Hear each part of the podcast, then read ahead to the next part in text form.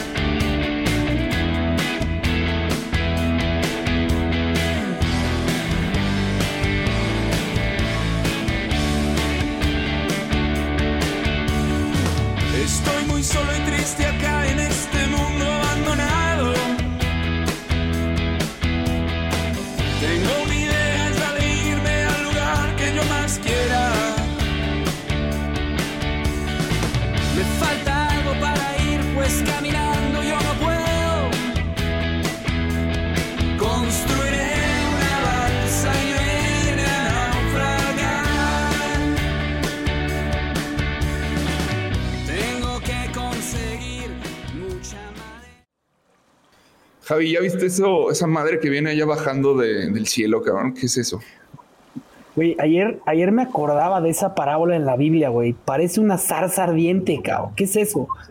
Pero se escuchan como sonidos no tan angelicales, o sea, como, como acá como distorsiones, güey. Es como un, como un sacerdote rock and rollero, o qué chingados es eso.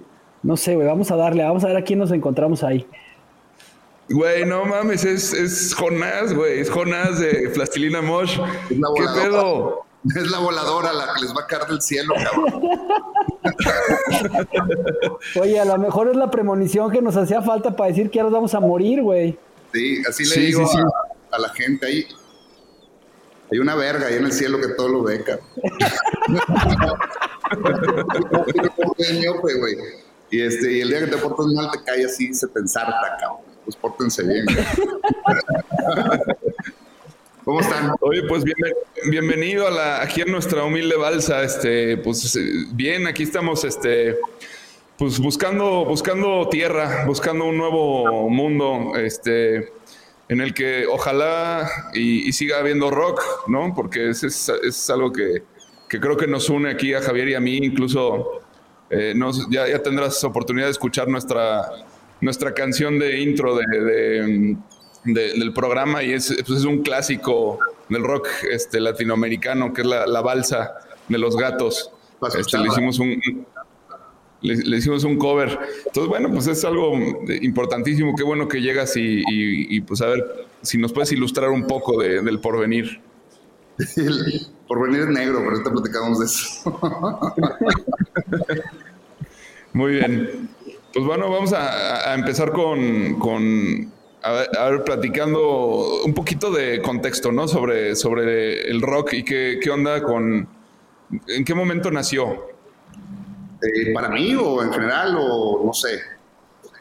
Pues digamos que en general, o sea, nos tendríamos que ir un poquito a las raíces este, en Estados Unidos probablemente. Mente Este, de, de- de la música, de la mezcla entre la música de, de los morenos, ¿no? Del, del blues y el jazz y todo este cotorreo que ocurría, este, y bueno, que empezó en, si no estoy equivocado, empezó por ahí de, de- de- de Luisiana y todo este cotorreo y se fue esparciendo y cómo se fue mezclando con la música de los hillbillies, que son también Sí. los, los blancos, este, de, digamos, los, los blancos provincianos y, y empieza a ver como una movida extraordinaria, ¿no?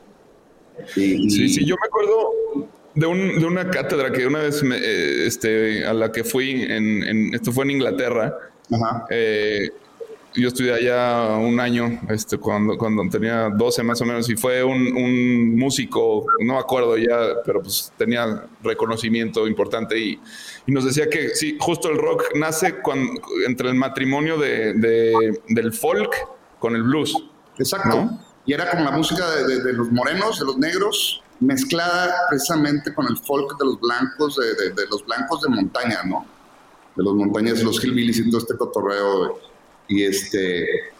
Y ahí empieza como, como esta tendencia que obviamente los primeros que la empezaron como hasta repito, no me crean, pero es lo que yo he escuchado y lo que yo he entendido hasta hoy. Este, eh, la empiezan primero a desarrollar los negros, los morenos, empiezan a hacer cosas maravillosas, al grado que empieza a llamar la atención del público en general. Y en aquellos años, en la Unión Americana, pues sí había como mucho prejuicio con respecto a la raza, ¿no? Entonces, eh, y, y como esta música estaba teniendo tanta auge, tanto auge, se lo empiezan de repente a imponer a intérpretes blancos, ¿no? al grado que de los primeros que conocimos en la historia, pues, eh, eh, o, o de los primeros populares que conocimos en la historia, pues fue Elvis Presley, ¿no? Pero pues ya sabíamos que antes de Elvis Presley pues estaba desde Muddy Waters y este, no sé, Chuck Berry. Chuck. Berry. Sí, Sí, sí, sí. Pero bueno, a ver, si, y si nos vamos un poco como al tema social, eh, el rock que fue, fue como, aquí como que tratamos de, de- de poner en contexto todos los movimientos sociales que, que- que- que pueda, que podamos, ¿no? Desde muchas vertientes, desde el arte, desde la filosofía, etcétera. Y Lo yo que- creo que lo que me el rock fue lo más cabrón. como si yo hubiera estado ahí, güey. No, pero o sea, lo que queremos es como uno de los que justamente lo platicábamos antes de, de- de arrancarnos hoy, es que eh, en, en estos documentales que hoy en día pues muchos chavos pueden meterse a escuchar sobre el rock y sobre todo el rock, el rock latino, eh, pues hoy tenemos la fortuna nosotros de tener enfrente de la balsa a uno de los pilares de la segunda generación del rock mexicano, eh, que eres tú, Jonás. Entonces, o sea, eh, nos interesa eh, ver cómo pensaste, cómo piensas tú el rock. Y como bien lo dices tú, o sea, empieza con el, con el blues y con el electric blues en, en Estados Unidos y con T-Bone Walker y todos estos cuates, pero, pero ¿qué representó en tu tiempo, en esos años 90, para ti el rock? Y desde ahí lo podemos desintegrar a, a cómo se generó en los 50 como una parte de contracultura, ¿no? O sea, en tu caso, ¿qué fue? Entiendo. Bueno, hasta donde vamos de historia, creo, creo que vamos coincidiendo los tres, ¿no? Qué bueno. Después, qué bueno. Después hasta donde entiendo, este, empieza a haber esta movida inglesa donde muchos músicos ingleses empiezan a descubrir eh, esta música y específicamente de, los morenos, ¿no? Eh, y, empiezan a tratar de re- reinterpretarla, ¿no? Este, y es donde empieza como a ver esta contesta, esta respuesta o esta eh, eh, sí, básicamente esta respuesta inglesa, güey, al, al- al rock and roll y estamos hablando de obviamente los Beatles, los Rolling Stones, güey, lo que hacía Eric Clapton antes de, de- de- de- creo que se llamaba Yardbirds, el grupo de Eric Clapton. Sí. Este, y cómo empiezan ellos a entender cómo eh, funcionaba el, el- el rock and roll americano y cómo lo empiezan a, rede- a- a rediseñar y, y a rehacer, ¿no? Al grado que de repente descubren un guitarrista tremendo en Estados Unidos, que en Estados Unidos pues no era tan famoso, pero se lo llevan a Inglaterra y lo hacen ridículamente famoso, que es Jimi Hendrix. Este, Ajá. y ahí ya estaba este músico americano haciéndose famoso en Inglaterra para luego regresar a Estados Unidos ya como un héroe y ya se consolida como el sonido de, de los morenos en el rock and roll, que fue como, yo creo que Jimi Hendrix fue el que le hizo justicia ¿no? a, a- a todos esos años de, de- de los morenos haciendo música. Pues no sé, que algo, algo, ¿Eh? algo chisto, algo que es chistosísimo de lo que acabas de mencionar, que yo me enteré hace poquito de eso, es que Joe, Joe Pesci, el, el actor de los de God- Godfellas, este, y este actorazo, eh, era, era cantante y, y tocaba, tocaba súper bien este, en, en grupos de blues y de guitarra. Y Sí. en uno, uno de sus grupos que él tenía, este, que ahorita no me acuerdo, eh, se llamaba, creo que, ah, The Neville Brothers. Ahí, ahí empieza, tocan de su banda, tenían esta banda, y, y él se va porque lo, lo junta Scorsese para hacer la película de Toro Salvaje. Eh, y, es ahí, y es ahí en donde entra un cuate que, eh, como guitarrista, que ¿sabes quién era? Era Jimi Hendrix. güey. Madres, cabrón. Jimi Hendrix incluyó a Joe Pesci, güey, como guitarrista en su banda. O sea, es impresionante esa historia. Oye, se me perdieron en, en imagen ustedes, no los veo, ¿eh? Ah, es que estamos como con eh, broncas de conexión, entonces pues, la- ahí la, la- la pagamos para Ya, ya te- Este, bajar el estrés del ancho de banda. Qué chido. Qué, qué padre ver de repente a. O, o sea, eso, güey. Lo que pasaba de repente con Hendrix, que también era un músico de sesión en algún momento. Pero bueno, la cuestión es que a finales de los 60 el vato deja como una huella bien chingona en Inglaterra, que empieza a ver ya como toda esta onda inglesa bien pesada, que pues, digo, cabe mencionar bien cabrón a Zeppelin y a, y a Sabbath, después a Iron Maiden, después a Motorhead, este, y ahí es donde yo descubro el rock, cabrón. en esos finales de los 70s, principios de los 80s, yo nací en el 75, entonces desde que tengo uso de razón, este, escucho mucha música. ¿Por qué? Porque mis papás, eh, yo nací cuando mis papás eran muy jóvenes. Mi mamá todavía no llegaba a los 20 cuando yo nací, mi papá tenía 21 años.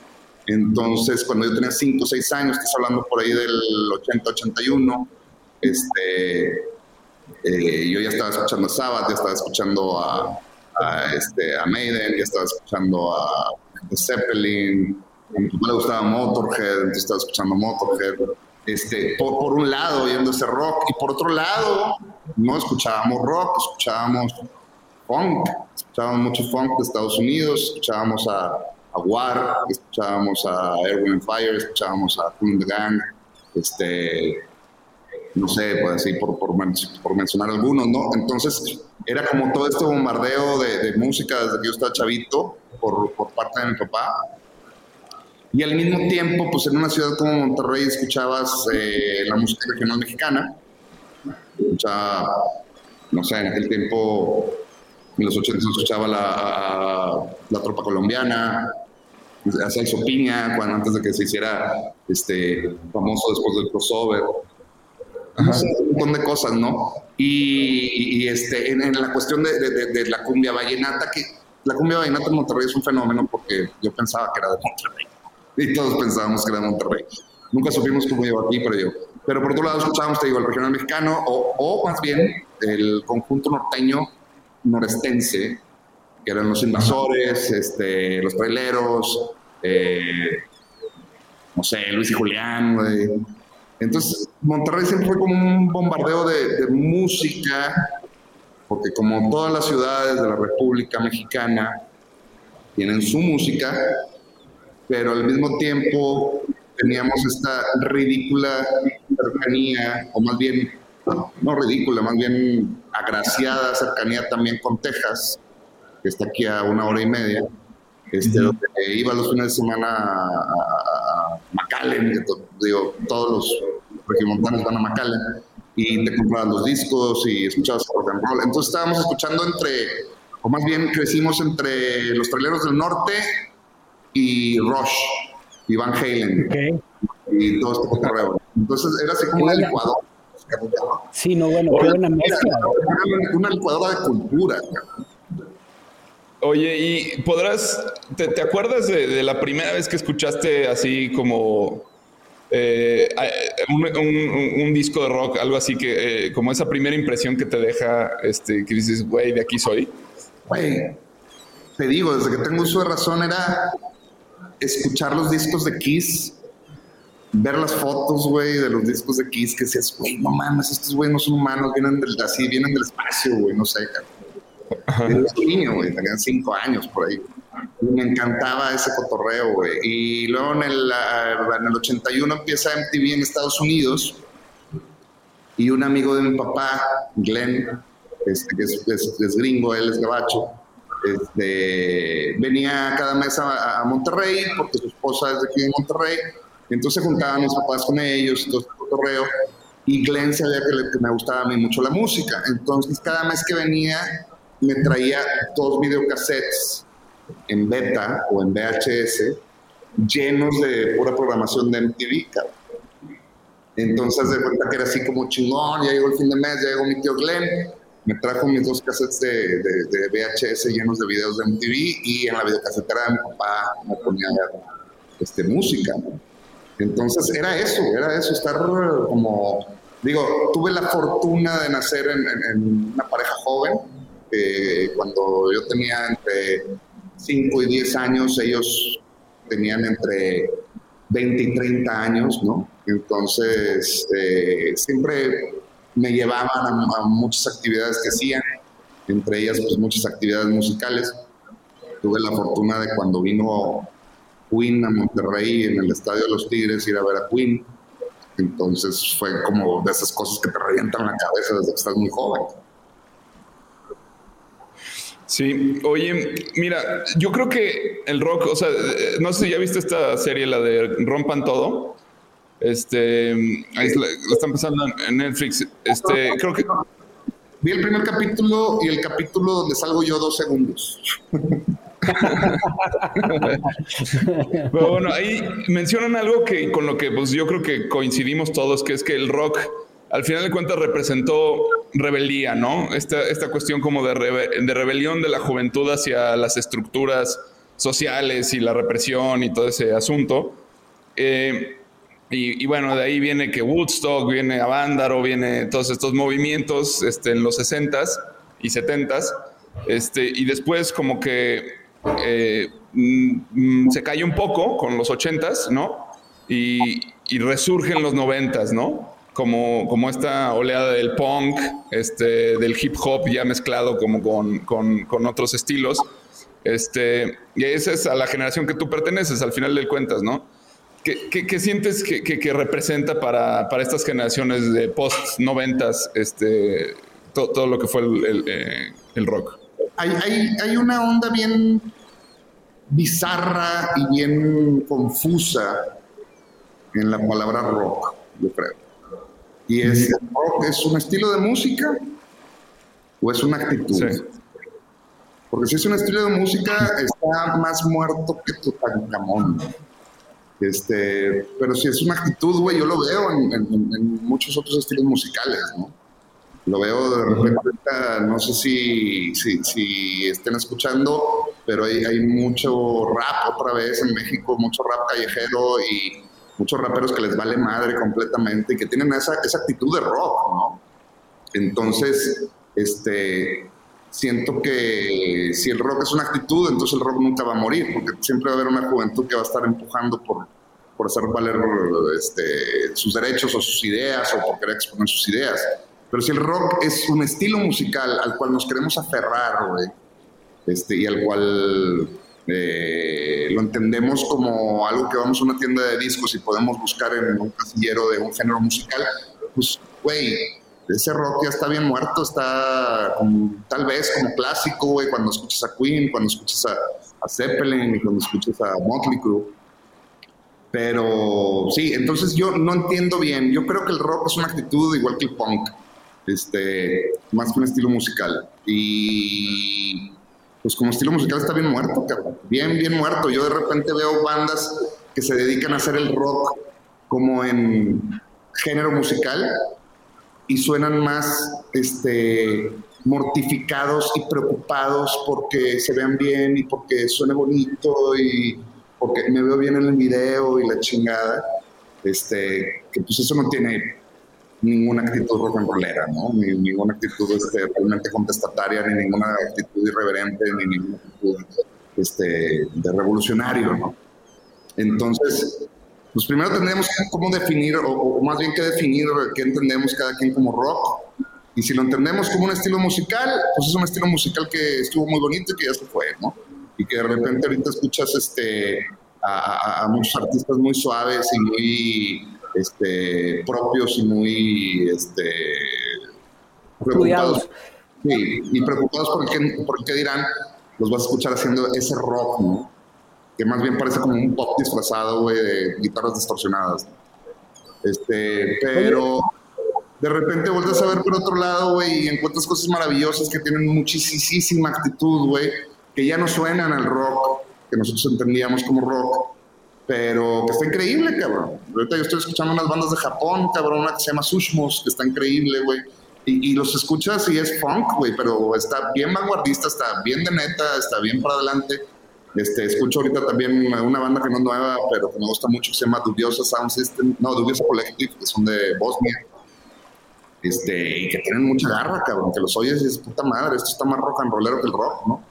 Este, por otro lado, de repente hay bandas, hay géneros que resurgen no por su sonido, sino por su actitud, güey, como hay una banda nueva que se llama Viagra Boys, que no tiene más de 4 o 5 años, este, que están tocando como post-punk, y, y, los escuchas, son cabrones de 40 años, güey, pintándole el dedo a todo el mundo, güey. Entonces, eso es, es divertido, también. Yo creo que sí es una, es, es, una mezcla de ambas cosas, de actitud y de género musical, y coincido. Además, eh, todo cabe en la palabra rock, ¿no? O sea, cualquier cosa que tenga, digamos, este, la esencia de una batería, un bajo y un, una guitarra, yo creo que ya este, puede de alguna forma este, cantante, entrar. Pero Yo ya, sí, yo ya lo veo, sí habla- yo ya lo veo todo como música, güey. O sea, ya no me importa el rock desde hace muchos años, ¿no? Este, así honestamente. Este, lo veo como Sí. música y hay música que me gusta mucho y hay música que no me gusta nada. Y hay música de guitarra bajo batería que a mi criterio no tiene nada que ver con rock, que me gusta mucho, güey. Este, y, y- y que no tiene nada que ver con rock. Y hay cosas que de repente escucho que, que, que está muy alejado del sonido que nosotros reconocemos como rock. Por ejemplo, la, la- la banda balcánica, y se me hace todavía más agresiva y más este, energética que el rock que escuchábamos en los noventas. ¿no? sí, sí, sí. Eso me Este- gustó, fíjate que, que me gustó que, que- que sea música. Al final de cuentas, como que tendemos mucho a, a estereotipar las cosas y a ponerles, a ponerlas en una categoría. Y al final, al final lo, lo- lo chingón de esto es que, que, pues es lo que te llama y lo que te mueve, ¿no? Eh, pero, pero también, ta- también hay, hay un tema ahí que, que, que esa música se empieza a, empieza a dejar de ser eh, tan creativa por, por estos experimentos que ya están tan probados y que funcionan tan bien en este mundo tan consumista y plástico, porque parece, eh, o sea, parece eso, o sea, tienes los, los, los cuatro acordes de todas las canciones, pues ahí el niño bonito eh, cantando música machista y, y- y lo conviertes en reggaetón y dices, ¿qué está pasando? ¿no? O sea, no, es que tenga algo contra el reggaetón, pero pues deja de ser música, ¿no? Cuando está el trap, el rap, está el hip hop, este, que tienen más aportación cultural que, que el reggaetón, ¿no? Estoy de acuerdo contigo, güey, pero a final de cuentas de repente ves a los reggaetoneros y parece que tienen más actitud que los rockeros, güey. Les vale madre, completamente. Y, y, este, y al que no le guste, que chingue a su madre, ¿no? Entonces yo creo que hasta hay más actitud en, de repente en, en- en estos reggaetoneros, güey, que digo, te voy a ser sincero, y es otra de las cosas que siempre he dicho toda la vida, los géneros musicales no tienen la culpa. Claro. Que de repente escuchas el reggaetón y, digo, de reggaetón yo me gusta mucho Tego Calderón, lo que hizo en algún momento, ¿no? Y me gusta mucho de los primeros discos de Calle 13 y este, y me gusta Claro. mucho lo que hizo en algún momento también este Vico sí, pero de repente oigo cosas que pues, no me gustan, no voy a decir nombres por, por, por no herir los sentimientos de los de los este, Reggaetoneros. no, pero no, no, es culpa, no es culpa del género, es culpa del, del expositor como individuo o individual, como en el rock, güey. En el rock había música chingoncísima y de repente te vendían a la reina del rock, güey, que tampoco voy a decir el nombre, pero dices, neta, es un rock, güey. Poco, güey. Es un rock, güey. No, Entonces el rock también tiene sus altos y sus bajos. Este, el funk tenía lo mismo, el jazz hasta en su momento tenía lo mismo. De repente te vendían a, a Kenny G, güey, como, no, es jazz, güey. No mames, güey, no es jazz, güey. Entonces, güey, te venden a Abril, Lavigne como punk, güey. Sí, Bueno, sí, sí. claro. neta punk, güey, y calabritas rosas de brochecitos. No mames. Oye, pero algo que está bien, que está bien interesante, Jonás, es que el, el rock en México eh, estuvo a punto de desaparecer. O sea, llega Vándaro, lo, lo, perdón que me meta ahí, pero lo, lo, lo, lo frustra por completo el gobierno, ¿no? Y, y llega la segunda generación hasta los ochentas contigo y se vuelven, se vuelven una exposición de me vale madres y de, y de tenemos que hacer pues contracultura, ¿no? O tenemos que hacer como eh, pues levantar la mano y decir que no estamos de acuerdo en algunas cosas. Y eso es lo padre de, de, este género, por eso a lo mejor es tan importante. O sea, sí está padre que los géneros no, lo que dices tú, pero al final de cuenta, eh, pues buscan mover conciencias, o sea, y eso es lo que es lo bonito de la historia de la música. De la música. Estoy de la música. De la música. Este, el rock estuvo a punto de desaparecer por Avándaro, más bien desapareció por 10 años, lo banearon sí. por, porque no les gustó el hecho de que un evento pudiera convocar a tanta gente, tanta gente que a lo mejor si esa gente se enojaba podría dar un golpe de estado o no sé. Eh, pero luego regresó porque se, se, demostró también ser un buen negocio, cabrón.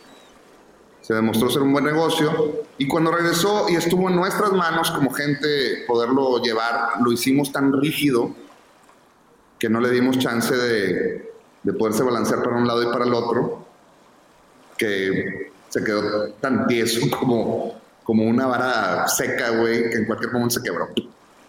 Entonces, este, al, al, momento que de repente veías a Caifanes que tocaba en Siempre en Domingo y todo el mundo lo empezaba a criticar Siempre en Domingo, te decías, pues, güey, es la única manera que lo van a ver en Sudamérica, cabrón.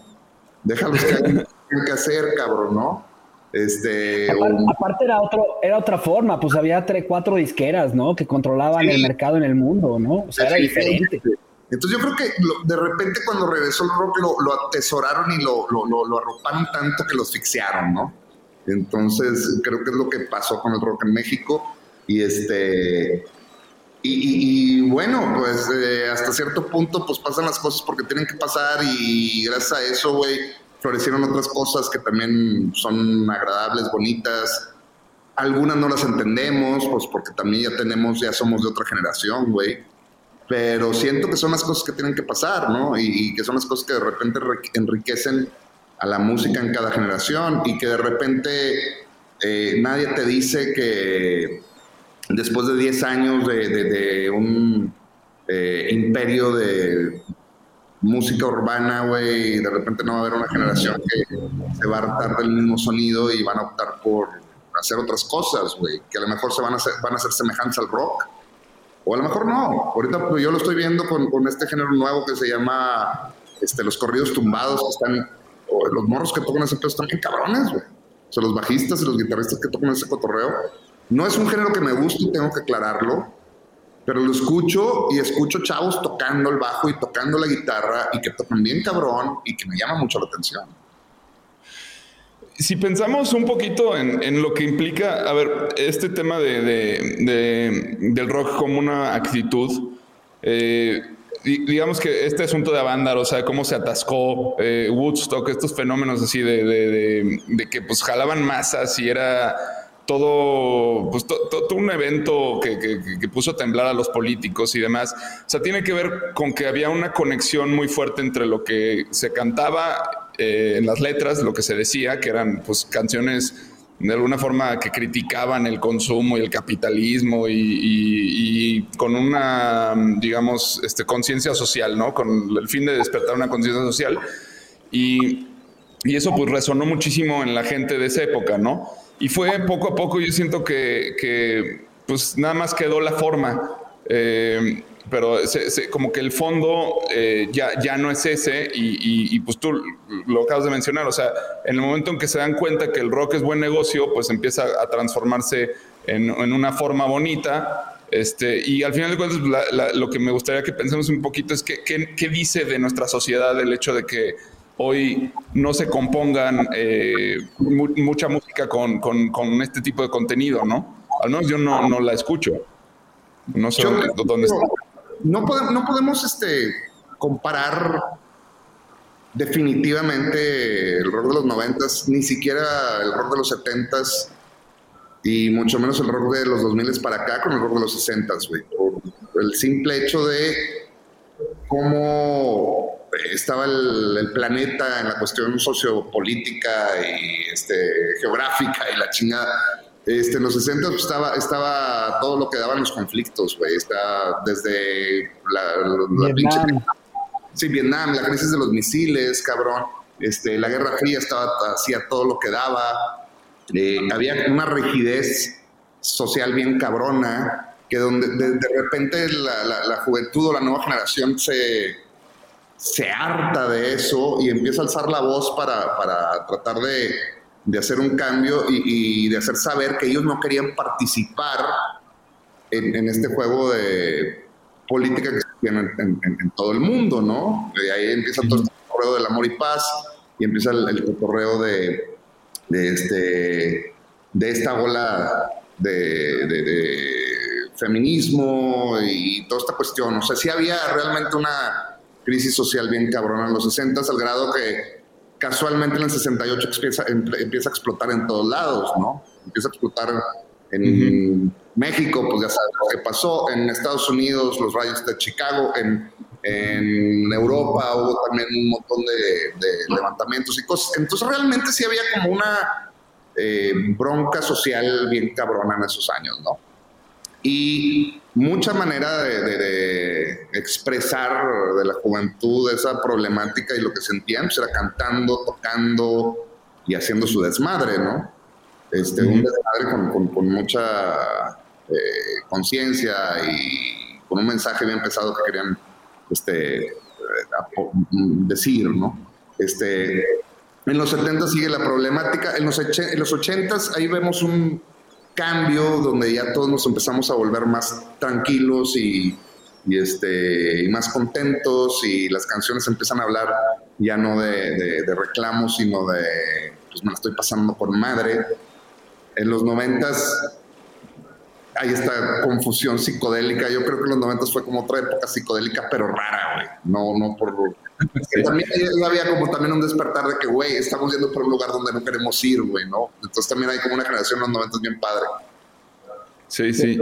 Pero, entonces, por eso, por eso no, no podemos este, comparar eh, esa generación de música o de rock and roll o de eh, ponle el nombre que le quieras poner, pero esa generación de, gente que se, que se quiere expresar con, con, nuestra generación o con generaciones más nuevas. Eh, por otro lado, por eso no se puede comparar. Es más, el rock and roll existe gracias a esa inconformidad. Entonces de repente vivimos ya en un mundo donde todo es entretenimiento y donde todo es este déjame me compro mi teléfono nuevo y me lo estoy pasando con madre, entonces, pues, ¿cuál rock and roll puedes este, decir? Claro. ¿Cuál inconformidad hay? Exacto, ¿no? Nos inventamos las inconformidades hoy, porque hay derechos iguales para todos y la chingada. Pero bueno, eh, estoy completamente de acuerdo. Sin embargo, ahorita creo que sí estamos en una etapa, no sé si tan conflictiva como en los 60, pero, o sea, ahí vamos, ¿no? Este, digamos, los, problemas son otros. No creo, pero más bien espero que nunca regresamos eh, a ese tipo de, conflictos, ¿no? Digo, ahorita hay conflictos y hay cosas, pero creo que todo está relativamente en paz. Ahorita tenemos otros problemas, güey. Ahorita tenemos este, un año encerrados, todos volviéndonos locos, cabrón. Y no es culpa de nadie. Sí. Sí. sí. No, y bueno, y que el, cambio climático y demás, pero sí, no, no, no, eso no ha permeado, digamos, en la música, o sea, como que no, no, digo, yo, yo lo que observo hoy es que eh, más bien los músicos no son contraestatarios ni, ni, y bueno, que es mucho del fenómeno de, esta sociedad actual que es positiva, ¿no? Este asunto de lo, como de, eh, del optimismo desbordado, eh, que, que no se trata ya de quejarte con el sistema, sino más bien proponer otras narrativas distintas y eso. Sí, siento que, va por ese lado y hay gente que le llama como un positivismo hasta enfermizo, ¿no? Y este que puede hacer daño porque pues pierdes como la dimensión de, que realmente eh, hay cosas que realmente están de la chingada y, y, en el momento que realmente te las topes en la cara no vas a saber ni siquiera cómo actuar con ellas, ¿no? Pero por otro lado, yo como lo veo, eh, siempre he tenido, así honestamente, un amor muy particular por la música, que creo que al final de cuentas tenemos tanta información el día de hoy como para eh, apreciar de las buenas piezas musicales o de las buenas obras musicales, ya sea como canciones o como realmente obras musicales, ¿no? Piezas increíbles. ¿no? Este, y, de repente que tengamos, que tengamos, toda esta información y de repente no darnos el tiempo de nosotros este, ponernos a entenderla, a asimilarla y luego tratar de reproducirla y al momento de reproducirla de, dejarte que te surjan ideas propias para desarrollar tu propia música. Este, ahorita está muy fácil hacer eso y veo que casi nadie lo hace. Entonces, eso sí es como un poquito eh, para mí, que soy de otra generación y que eh, a lo mejor estoy entendiendo malas cosas, para mí es como un poquito frustrante, ¿no? De repente ver un poquito de que hay tanta tecnología para que puedas complementar tus piezas musicales y en vez de hacer eso, lo que estás haciendo es dejar tus piezas musicales para enfocarte solamente en la tecnología y dejar que la estúpida computadora toque todo. Este, eso se me hace como medio raro, cabrón. Se me hace muy raro. Oye, ¿y cómo has vivido tú pues el cambio de, de paradigma del, del, tema pues del, de, de, de, pasar de, no sé si, si te tocaron obviamente pues los viniles a a después, bueno, los CDs y ahorita lo, lo, lo, que es hoy en día. O sea, cómo se ve desde, desde el punto de vista de un músico esos cambios, ¿no? Yo te voy a decir desde una escuela cómo los veo. Sí. Como escuchador de música, pues toda la vida, cuando estuve morro, tenía desde cassettes de ocho tracks que me regalaba mi papá. En, casa de mis padres había un estéreo que tenía ocho tracks. Y en el carro mi papá eh, traía un estéreo de ocho tracks. Entonces yo empecé con, con esos cassettesotes así cuadrados, ¿no? Este, en la casa también había un tocadiscos, entonces escuchábamos viniles. Eh, me acuerdo alguna vez que mis papás fueron a McAllen y trajeron este aparato maravilloso que leía este disco plateado, güey, con un láser, ¿no? Entonces yo soñaba con ver pinche aparato, ver láser. Yo me imaginaba que los láseres eran verdes o rojos, así. Y no, pues no. Este, me acuerdo que uno de nuestros primeros discos fue el singles de The Police y alguno de los Pecho Boys. Me gustaba Pecho Boys. Este, y luego de ahí, de los CDs, empezó el cotorreo del MP3. Nosotros ya estábamos involucrados en la música, entonces veíamos como un déficit estar escuchando música en, MP3 porque era un archivo comprimido. Entonces ya cuando lo escuchabas en un estéreo eh, o en un equipo más chido, este, no llegaba a las frecuencias. ¿Cómo nos damos cuenta? Porque hay una, las frecuencias de 20 Hz para abajo, que son las que ya no escuchamos, pero, pero vibran bien cabrón. Esas son las que, de que, güey, me retumba el pecho, es esa madre, son las frecuencias que están abajo de 20 Hz. Este, y los files digitales pues, no lo registran, ¿no? Entonces de repente es de que, güey, está bien duro, pero no se siente el chingazo, ¿no? Entonces me ha tocado ver tantos formatos, que está bien, digo, a final de cuentas, pues se trata de, de seguir pasando la información de, de, quien la hace a quien la va a consumir a final de cuentas. Y lo que importa, pues no es tanto el formato, sino este, el, el, el mensaje, que en este caso pues, es un mensaje musical y que la gente lo pueda seguir escuchando. Este, si me preguntas a mí, pues yo pre sigo prefiriendo escuchar las cosas en, en análogo, ¿no? este, y en bocinas grandes que puedan reventar, güey. Las bocinas de la computadora, pues la verdad es que me fastidia un poco, pero al mismo tiempo, pues ves de repente esta red de información, güey, que es el Internet, que nosotros crecimos sin Internet, crecimos en celulares. Este, cuando te querías ver con un compa, le hablabas por teléfono, del teléfono de la casa, güey, iba a estar en tu casa, y si no estaba, pues te la pelaste a ver si te lo topabas en la calle, ¿no? Este, de repente tener esta red de información tan chingona que está todo a un clic, güey, y que dices, güey, tengo un chingo de ganas de buscar música nueva y te metes a buscar la banda que te gusta y luego empiezas a ver todas las bandas que se pueden parecer, ya sean de la época o de las épocas nuevas. He descubierto mucho más música ahorita que cuando tenía 19 años, ¿no? Y cuando estaba, cuando tenía 19 años, estaba súper ávido de escuchar música.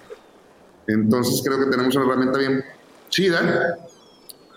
Que el problema es que hay tanta información que de repente te abruma y ya no quieres ni siquiera ponerte. Te regresas a tus clásicos. Sí, te regresas a tus clásicos. Tengo amigos de mi edad, de, de cuarenteros, que me dicen, güey, ¿dónde escuchas la música? Y le digo, pendejo, en el internet, güey. Y dices que no mames, güey. De repente me meto y, y hay tanta pinche chingadera que me da hueva y regreso a escuchar a Durán Durán, güey, ¿no? Y le digo, "Oye, un rato, güey, está muy divertido, ¿no? Entonces también, por un lado, tenemos tanta música, pero ya no tenemos esos líderes de opinión que teníamos antes en el radio, que nos decían, "Esto está chido, güey, escúchalo. Y sabías que ese líder de opinión pues, era un güey que le gustaba la música, no era un güey que le estaban pagando que te iba a poner reggaetón, ¿no? Sí, yo, yo, eso es lo, lo que he notado mucho. Me pasa exactamente esto que dices. O sea, yo al grado de que yo no nací en la época de los viniles y ya me compré mi vinil. ¿Por qué? Por, bueno, está chingón. Ya somos dos, ¿eh? Ya somos dos. Pero la verdad es que es otra experiencia, o sea, el tema de, de ponerla y que te tengas que parar a darle vuelta, que, que te cuesten una lana y entonces pasas eh, bastante tiempo pensando cuál es el siguiente disco que te vas a comprar y cuando lo compras, este, pues hay que esperarlo. No, no. Y, o sea, cabrón, güey. O sea, cuando te compras ese vinil, realmente haces una peda en tu casa, güey, invitas a tus compas, a tu mujer y Exacto. Una carne asada y, güey, me llegó el disco de Pink Floyd de tal año, güey, vamos a darle una chinga, ¿no? exacto, exacto. El, el White Album de los Beatles, güey, remasterizado en 4K, cabrón. No mames. Re- re- Re, re- re, re, re, remasterizado, güey. Y, y- y los, escuchas completos. Eso es, eso es para mí, eso es lo, lo que más duele de, de esta época. Es que se perdió la, la, pues, el valor del álbum, ¿no? O sea, como que ahora y y estamos fragmentados así en, en esto. Empiezas, como a, a entender al artista, güey, por fragmentos, cuando antes podías escuchar un álbum entero y entender el concepto. Exacto, eso. Pero que, no, pero que no se nos olvide también, güey, que todo, todo el arte, este, desde que tenemos uso de razón o, o- o sabemos que existe la humanidad hasta hoy, está basado y está sujeto a la tecnología, cabrón. Entonces, si nos clavamos a la música, este, entonces nos, tenemos que clavar a- a- hasta antes de que existieran los aparatos de audio y, es, y- y- y la música era escrita, ¿no? Entonces, para empezar, nunca podías escuchar la música, te podías comprar las, las, las partituras. Estoy hablando de 1700, 1600 y la chingada. Y si eras un güey de lana, podías tener un piano en tu casa y contratar a un pianista para que reinterpretara ese pedo. Y este, entonces no lo escuchabas de el- de- de- del que lo generaba, sino del que lo podía rein- reinterpretar donde tú estabas. Y Sí. entonces, como todo era escrito, güey, pues las piezas podían durar desde un minuto hasta 20 minutos, hasta lo que tú quisieras, y luego sujetarte a cómo el güey que lo interpretaba eh, lo interpretara, ¿no? Y si pues, no tenías lana para tener un piano en tu casa, pues tenías que ir al teatro de la ciudad a ver la sinfónica tocar, ¿no? Después empiezan los formatos de audio, ya, ya la música grabada, y entonces depende del formato, es como el artista empieza a expresarse, al grado que los viniles, por ejemplo, güey, clávense los viniles, es algo bien interesante que los Sí, viniles me encanta. Tienen cierta cantidad de, ca- de tiempo de cada, lado, de cada lado, ¿no? Entonces, si las canciones eran de tres minutos y medio, cuatro minutos, porque era más o menos lo que el radio permitía poner una canción, pues metías cuatro rolas de cada lado, pero la última rola de cada lado tenía que ser una balada, porque si era una canción muy acelerada, la aguja se empezaba a brincar, porque ya estaba el círculo muy cerrado, ¿no? Es cuestión tecnológica y el artista se tenía que acoplar a ese pedo. El CD pues, se abre o- otra experiencia, porque el CD ya le cabían ciento y riatas de minutos ininterrumpidos. Y ahí empezamos a conocer algunos discos, como un disco que es de mis preferidos de toda la historia, que es el Casa Babilón de Mano Negra, que todo el disco está continuo, güey, no hay silencio en todo el disco, de principio, de principio a fin. Entre canción y canción se empiezan a ligar con samplers y diálogos y cosas, que es muy interesante. Entonces ya de repente con la tecnología que tenemos ahorita, pues ya puedes hacer otras cosas. En vez de hacer un disco, ¿sabes qué? Voy a hacer una rola, güey, váyanse al carajo. Es lo único que quiero decir. No tengo por qué llenar un disco entero, güey, de una hora y media. Este, Sí, lo demás era algo que nos quejábamos también cuando éramos jóvenes, güey, que no mames, compré el disco, güey, y el sencillo está increíble, y viene otra rola chida y todo lo demás pura pinche paja, ¿no? Sí, sí. Yo, yo me, acuerdo cuando, me acuerdo cuando compré el de Echoes, este, de Pink Floyd, que obviamente es una recopilación, está muy bien pensado, pero, pero me acuerdo perfecto de que decías, qué joya de producción, o sea, desde la primera rola hasta la última rola, o sea, no te, no te tardabas nada en cambiar el CD del coche o del, o del Discman. Bueno, porque- Necros es una rola como de un día, cabrón. Sí, sí, sí, sí. Había una rola como de 18, 20 minutos. Duraba veintitantos minutos, ¿no? No me acuerdo cuál era.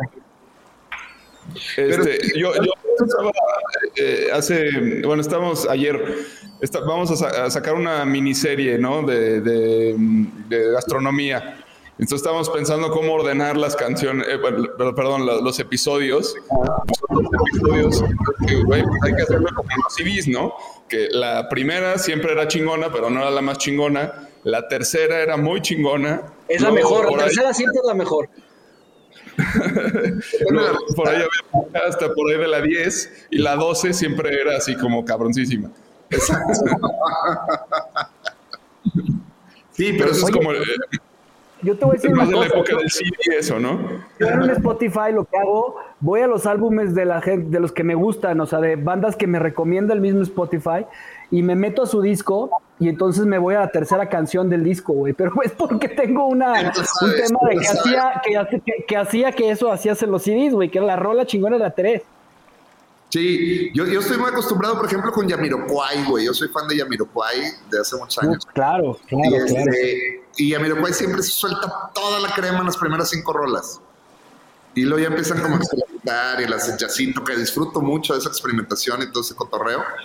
Pero ya me sé que de Yamiroquai, los primeros cinco, en esos primeros cinco rolas ahí vienen los tres singles, ¿no? Este, me gusta mucho, ¿no? Este, Soda Stereo también me acuerdo que la primera rola era una muy buena rola, pero nunca era single, güey. Y luego ya la segunda era el single, o la tercera, por ahí empezaron a soltar los singles. Ok. Como que cada banda tenía su onda, cada banda tenía su... En aquel momento de los discos. Oye, y a ver, platicamos un poco de, pues, de tu carrera, que, que a mí me, me interesa mucho que nos cuentes. O sea, perteneces a esta segunda oleada, tercera oleada del rock. Eh, ¿En cuál estás? En la segunda. Ni idea. Según, según- según que investigó. Sí, bueno, lo que yo sé es que la primera ola del, la primera ola del rock viene con este Enrique Guzmán, que sorprendentemente yo pensé que era mexicano, es venezolano. ¿Venezolano? Y este, sí, güey, venezolano. Bueno, y, y Johnny Laboriel también fue de la primera época del rock, yo no sabía. Y Sí. este, y bueno, estaban, había muchísimas bandas muy fregonas, pero bueno, de los que No, entonces- me acuerdo ahorita son estas. Seríamos como la cuarta, güey. Porque estamos hablando de si, si la primera ola del rock sería los Teen Tops, los Jackies, este, Exacto. De- este, todo este cotorreo. La segunda sería entonces la, la, la, la oleada del Tri, güey. El grupo El Amor, cabrón, este, Banda Macho. Este, y luego la tercera oleada podría ser Caifanes, güey, Maldita, Fobia. Y luego la cuarta ya sería Control Machete, nuestra generación. Molotov, tú, Exacto. Molotov. La quinta sería, no sé, Panda, Genitalica, este, toda esta movida, ¿no? Exactamente. sí, Ya está a, ahí a mí me tocó de- descubrir el rock mexicano por medio de- de A menos que los documentales de Netflix digan otra cosa, ¿no? ya no me meto. A, a mí me tocó descubrir el, el rock en, en- en, pues, mexicano y en español a través de, pues sí, de Molotov, Control Machete y Plastilina. Esos fueron los que me marcaron a mí en mi infancia y, y, y- y- y conservaban, o sea, tenían, tenían, o sea, como, como que eran, sí, obviamente con unas influencias muy marcadas de, de- de ciertos grupos de este, anglosajones, eh, pero sí tenían como una originalidad, algo, algo increíble, ¿no? El caso de ustedes, yo me acuerdo, o sea, Beastie Boys, ¿no? Era, era como, este, Plastilina para mí eran como los Beastie Boys de México y era, era increíble. ¿Cómo? Beastie Boys eran como nuestros papás. Sí. ¿Y cómo, No, y aparte la creatividad de sus discos, ¿no? La creatividad, eh, la de Molotov, ¿no? Que hoy en día será un disco que, que, que estaría prohibidísimo, ¿no? El de dónde jugarán las niñas. Este, eh, me acuerdo del tuyo, el, el, el de... eh, eh, que, que, o sea, era una creatividad increíble de, de, de cómo, cómo, cómo mezclaban lo que querían decir en la canción y luego con lo que les gustaba del arte y era, era bien divertido, caray. Era- Ustedes fueron de los primeros grupos junto con Molotov que cantaban en inglés. Para mí eso era como, o sea, que tenían como español inglés y eso fue algo muy, muy de ese, de ese momento, siento, ¿no? Siento yo que sí, siento que, que- tanto Molotov como Machete, como nosotros, estábamos también influenciados de mucho del hip hop que estaba pasando en el lado de California, que había mucho latino, güey, y que de repente les empezó a valer madre y empezaban a rapear en inglés y en español, güey. Yo personalmente, pues muy fan de Mano Negra, güey, que de repente cantaban en inglés, en español, en francés, güey. Había por ahí una canción que estaba en árabe. Este, me llamaba mucho la atención y gracias a Mano Negra me empecé a dar cuenta de que la música en general, para empezar, la música no tenía que ser rock, güey. Podía ser desde una buena salsa, una buena cumbia, hasta metal, güey, hasta cualquier cosa, ¿no? Era. La música se tenía que acoplar a tu idea y tú no te tenías que acoplar al género.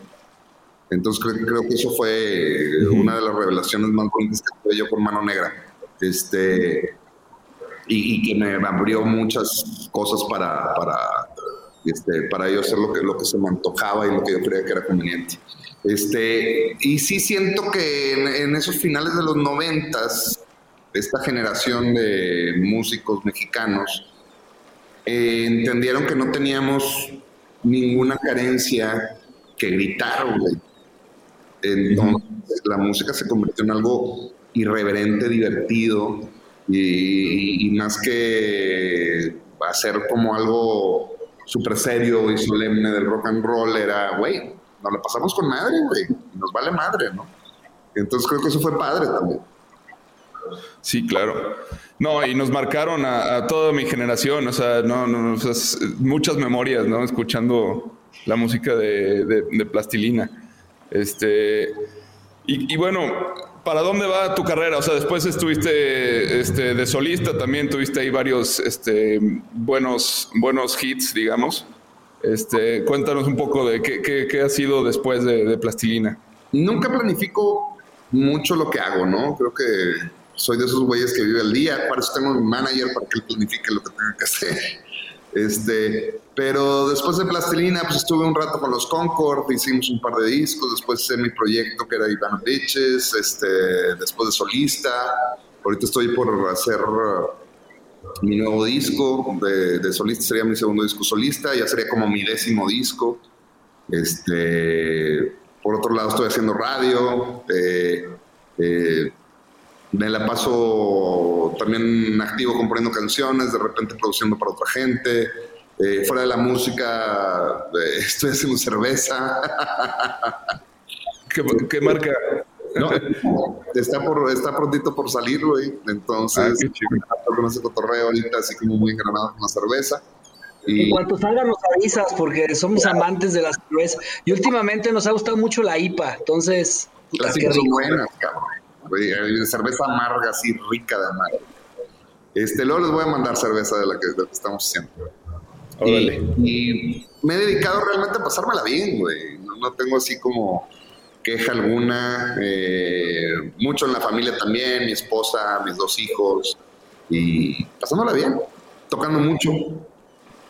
Oye, ¿y tú, cómo, cómo es la vida de, un rockstar, güey? Porque yo creo que esta es una pregunta que al final de cuentas eh, muchos tenemos, este, y, y pues eh, algo de lo que seduce tanto de, de, de esta etapa rock post 60 me imagino que es el estilo, estilo de vida, ¿no? Habría que, Este- habría que averiguar, güey, porque yo no me considero un rockstar, güey. Yo, yo también tengo esa curiosidad de cómo, cómo es la vida de un rockstar. Yo, yo creo que yo, más que ser un rockstar, soy un cabrón que le vale mucha madre casi todo y, y trato de, de que cada día de mi vida sea productivo, divertido y sin, sin hacerle daño a nadie. Esa es como mi religión. Y, este, y que sea un día nutritivo, ¿no? Una semana nutritiva. Entonces, regularmente me despierto, de ahorita que estamos en pandemia, este, ayuda a mi hijo a sus clases en línea, el más chavito. Eh, me pongo a tocar un ratito en, en- en- en las tardes guitarra, por, porque simple y sencillamente disfruto mucho tocar guitarra. Y entre componer y entre ya en las tardes, noches empiezo a hacer mi programa de radio. Y así me la paso, ¿no? Los fines de semana me junto con mi banda, tocar un ratito, güey, ya sea que queramos montar algunas canciones o, o cualquier cosa. Y no tengo un protocolo de composición. Entonces, cada que se me antoja componer una canción o algo, detengo cualquier cosa que esté haciendo, menos las clases de mi hijo, porque si no mi mujer me regaña, y, este, y me pongo a componer. Oye, y en las clases de tu hijo, ¿qué estás reaprendiendo? Güey, no mames, güey, cualquier cosa, güey, no sé, güey. Y ahorita est- estamos con los números y las letras. Mi hijo tiene cinco años, güey. Está, está estudiando en una escuela bilingüe, ¿no? Entonces, otra vez aprender el 1, 2, 3, ABC, güey, es como neta, güey. Pensé que ya había pasado por ese pedo, güey. Es lo bueno de ser papá, güey, que volvemos a reaprender, volvemos a cursar primarias y secundarias. Oye, Jonás, algo, una pregunta que yo tengo que, que, me llama mucho la atención es que en este cambio de la era digital, con el Spotify, con el Apple, eh, Apple Music, con el Android, con el Google, con todo esto, empiezan a morir las disqueras. Y, y, entrevisté hace, hace como, en diciembre entrevisté a la hija de Chava, de Chava Flores. Y Sí. me platicaba que en esa época las regalías eran mínimas, ¿no? O sea, las regalías eran mínimas, que no son como las regalías que tenían ustedes en los noventas, que, que ahora que, ta- que, que también hay gente que tampoco tiene tan buenas regalías. Pero, ¿cómo está el tema hoy en el te- cuestión de regalías con, con, est- con esta tecnología? Porque sé que no está bien y que los músicos no están tan contentos con la situación, pero o sea, a lo mejor es un tema complicado de hablar. Yo creo que es un tema complicado. Yo te voy a ser Ok. sincero, yo estoy más contento con la situación ahorita. Así, Excelente. Ahí te lo voy a dejar. Gracias. Oye, a ver, te voy a hacer una pregunta ya, ya este, para ir cerrando. Imagínate, que el- en tu lecho de muerte, ya estás ascendiendo. ¿Cuál, cuál, cuál sería ese- esa banda que te recibiría, güey? Si, si yo entrara así al cielo y qué banda me gustaría que me recibiera, con qué canción. Sí, sí, sí. O sea, es tu Dream Team ahí de, de- de músicos. No, no, y explícanos por qué. mi Dream Team. Yo creo que me gustaría que me recibiera The Clash tocando rock de Cash güey. Órale. Así Sí. de sencillo. Así de sencillo. Miedo, fue rock de Cash fue de las mejores rolas de mi vida. Wow. Me lo imaginé perfecto. Con madre. Es que, es que este ejercicio lo platicábamos antes de empezar y le decía a Juan que, que, que yo tuve una experiencia en la que sentía que me moría y que durante la rola eh, yo estaba ya yéndome al nirvana casi casi y, y, y quien me, y quien me estaba cantando era Eddie Vedder, música de Ram, de Ram Dass, imagínate. Entonces dije, puta, ¿cuál sería mi dream, mi dream team? Decía Juan, ¿no? Y entonces por eso la pregunta. ¿El tuyo cuál sería, Juan? Pues es que yo la pregunto porque tuve pues una experiencia. Yo, yo tengo un hermano que falleció, este, tuvo un accidente y estuvo en coma este, una, eh, 10 días. Eh, y pues antes de, ya cuando estaba poniendo fea la cosa, yo armé un playlist y se lo, se lo ponía, ¿no? Eh, y dentro de pues, la gente que estaba ahí en el hospital y así, había un tanatólogo que, que pues, era amigo de mi mamá y me decía, no, no le pongas esa música, este, mejor ponle eh, es una madre New Age ahí que me, me- me puso, ¿no? Entonces, eh, hasta la fecha siento el, el- el rencor de, bueno, eh, un cierto enojo de que se haya, haya te- tenido ese atrevimiento. Este, y es una cosa como que pienso eh, muy seguido, es, o sea, ¿cómo- ¿cómo, ¿cómo crees que voy a llegar al cielo escuchando New Age? No jodas. O sea, Sí, a mí entonces me- es- es- Yo me voy con The Clash, güey. Este. Yo, yo no, yo, yo armaría una, una banda, pero pues, una, la mitad sería yo creo que Led Zeppelin, ¿no? O sea, yo pondría a John Bonham en la batería y, y a Jimmy Page. El otro que me encantaría que me, que, que me recibiera así tocando, güey, probablemente. ¿Y con qué rola? Sería. eh, Prince con 1999, güey. ¡Wow! Y ella está allá, güey. él está allá. Sí, no, sí, tiene que estar allá. Yo pondría a Elvis en la, en la voz, sin duda, así que me reciba así, uff, con esa voz angelical. Y no sé, en, en el bajo vamos a vamos a esperar a ver, este, no, no sé a quién pondría yo también eh, como bajista, pero sí tendría que ser. Iron. Maiden, este, este bajista de Iron Maiden era una chulada, ¿cómo se llamaba? Steve Harris, güey. nombre. Steve Harris, güey. Sí, pero no me lo mates, güey. Todo está aquí, güey. Sí, sí, tienes razón, tienes razón, tienes razón. no me lo mates. Oye, y yo, yo creo que, tú, que te recibiría James Brown bailando, güey, para acordarte de tu funk. Güey, sí. James Brown con la, con la Super Bad, güey, estaría cabrón. No, hay tantas buenas cosas, pero es que es, es que eso es el, el rock, cabrón. O sea, te hace saborear la vida como, como ninguna otra cosa, yo creo. O sea, es, es- Sí, Pero ojo, no es el rock, es la música. Sí, sí, totalmente, totalmente. Pero dentro de la música, yo creo que el, el rock para mí es mi, mi religión, es mi, mi iglesia. Hay, hay un músico que, que siempre... ¿Perdón? Yo podría decir que el funk, yo creo que es lo que más me gusta. Y eso casi Hay un músico que... Ah, no, sí, pero se nota, ¿no? El- sí, te encanta y siempre te veo fonqueando. Este... eh, ubicas a, a Rodrigo González, ¿no? Oh, no, a Rodrigo, güey. Él es el Pues papá de Magnititita. Sí, sí, sí, sí. Y es, y es yo creo que el, el músico más olvidado de la historia de, de- de- de, pues también no sé si puede llamarse rock. Yo creo que sí es un rockero, aunque pues era él y su guitarra. Este, y, y él tenía esta visión de... La ironía que en ese tiempo la música que hacía Rodrigo González le llamaban eh, música urbana. Esa es Sí, la música sí. urbana de los 80 y ahorita la música urbana es Wisin y Yandel, ¿no? Sí. Bueno, él, él- él- él se llamaba a sí mismo, eh, se denominaba muchas cosas, pero él decía que era el sacerdote rupestre, ¿no? Y el profeta del Nopal. Ajá, y el profeta del nopal, y hablaba como de, del- del rock como esta catedral, este, a través de la cual iba a bajar la, la- la conciencia, ¿no? De una nueva era, y así tenía, pues, este tema muy profético, y la verdad es que, Buenísimo. Era buenísimo, cabrón. Sí, y ese güey, Tenía el Urbanhistorias. ¿qué otro tenía discos de Rodrigo, güey. Las aventuras en el DF, güey. Y el profeta del Nopal. Tenía, tenía yo tres discos de Rodrigo. Todos eran así como grabados en su casa con una grabadora, él solo con la guitarra acústica, güey. Maravilloso. sí, el mejor que hubo fue el, en, el en vivo en, San Mi- en, en Aguascalientes. Exacto, es muy bueno. Y este, Pero ese, ese, ese güey era de verdad profeta, o sea, y, y la, la gente platica que se, que se te aparece. A mí se me apareció, te lo juro, así. ¿Sí? Este, sí, sí, sí, en un- No, Sí, pues he visto ovnis, güey, no mames. pero, pero de estas cosas de, de sincronía, ¿no? O sea, que yo estaba buscando acá una canción este, para una cosa muy particular y de repente así se me aparece este, y empiezo a escuchar la de la máquina del tiempo, ¿no? Que dice, préstame tu máquina del tiempo porque tú ni la vas a usar. Y, y en eso me empecé a acordar de que tenía mi guitarra ahí abandonada, no la había tocado. Y, y es como, eh, empiezo a cantar mis rolas, güey. Y, y empecé a hacerlo y es como que formé una relación muy fuerte ahí, este, Rodrigo.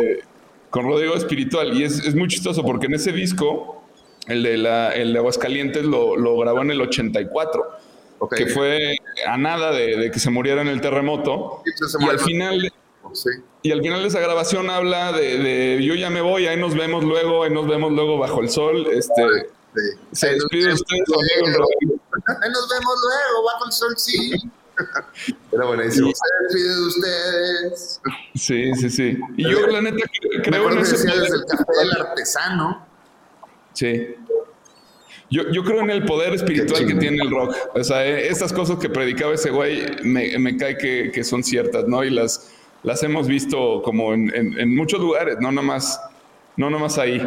Este, y, y pues sí, la verdad es que me encantaría que, que si hay jóvenes escuchando esto, este, pues se apliquen a escuchar un poquito de, de- de- de esa música y, y que se reviva esa esencia, ¿no? Esa esencia de, pues de, de como, ya no, ya no, no sé si es la rebeldía por, por sí misma, creo que no, no va por ahí, pero sí es como un tema de, de identidad eh, que es súper importante, que si, si pasas tu juventud sin, sin, sin eso que te da el rock, este, pues la pasaste como, como, como sordito, como, o sea, como si no, no hubieras este, vivido, ¿no? Ese, ese, hay que despertar y creo que, que el, eh, la música en ese sentido es, es la mejor herramienta, ¿no? Al menos así yo la viví. Sí, sí, escuchan música, escuchan música buena, güey. Es lo que yo creo que deberían y no lo que, no lo que esté de moda, güey. Es lo único que yo les podría decir. Y eh, si algo tiene la música es que tienes la facilidad de escuchar lo que te guste sin tenerle que dar gusto a nadie. No porque esté de moda es bueno, no porque no esté de moda es malo. Escuchen lo que se les hinche, lo que les haga sentir bien, güey. Y la música es de la calle, güey, no, no tienen Y sobre todo, ¿sabes qué? Hay algo, que tiene la música que, que, que te lleva a reconectarte, o sea, porque te lleva a... O sea, es, es ese momento que puedes pasar escuchando el disco negro de Metallica, por ejemplo, a mí me gusta mucho, y, y- y uno recordar tu, para mi caso, recordar mi, mi, mi pubertad, pero sobre todo repensar cómo, cómo era, qué hacía, qué esto, o sea, te lleva, te lleva a lugares bien interesantes, o escuchar, no sé, música clásica y perderte, ¿no? O sea, o escuchar a Plastilina Mosh, acordarte de tu época de desmadre con tus amigos, cuando apenas estabas aprendiendo a fumar. O sea, eh, eh, es padre porque es un momento contigo y eso es lo bonito de la música cuando la, o sea, cuando la- la llevas ahí. Sí, definitivamente. Este. Y bueno, al final de cuentas, pues la música también es como una cápsula ahí de, sentimiento, güey. Cada quien lo interpreta como quiera. Entonces, lo único es no dejar de, escuchar música y, y este. Y no dejar que les digan, que nadie les diga cuál es la música buena y cuál es la música mala, güey. No, nadie te lo puede decir. La pinche música no es matemáticas, güey. No es una ciencia cierta, güey. Entonces, lo que te haga sentir bien, como el buen vino y como la buena cerveza y la buena comida, güey. Si te gusta, está chida. Y si no te gusta, está de la chingada, por más que sea un platillo de mil baros. Claro. Pues muy bien, Jonas. Este, estuvo deliciosa la plática. Eh, vamos, a, vamos a escuchar bastante música y a ver qué, qué recomendaciones nos puedes dejar. Y también, este, pues, dónde te puede seguir la gente, eh, quienes están escuchando esto, que quienes sigan tu carrera o quienes apenas van, a, van conociéndote, ¿qué les dirías? Síganme, síganme en eh, arroba el Jonasti en Instagram. Ahí estoy siempre tirando desmadre y dando mi punto de vista y mi opinión.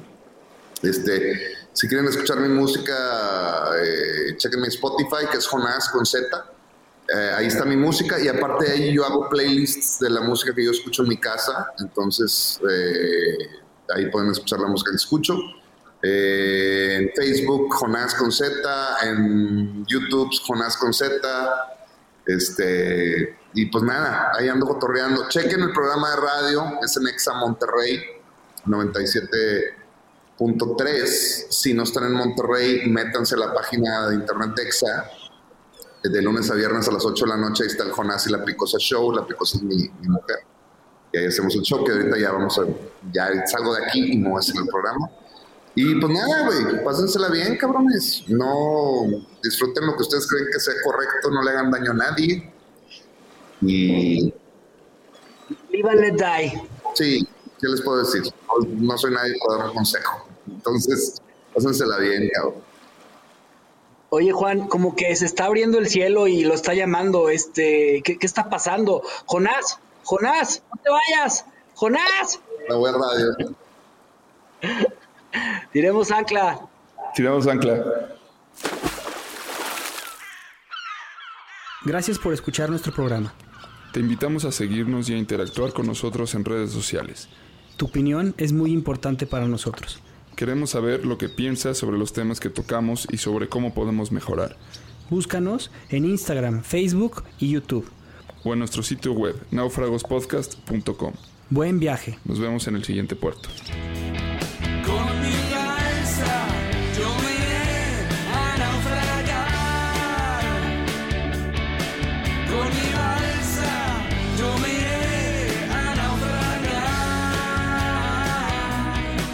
Mi mano.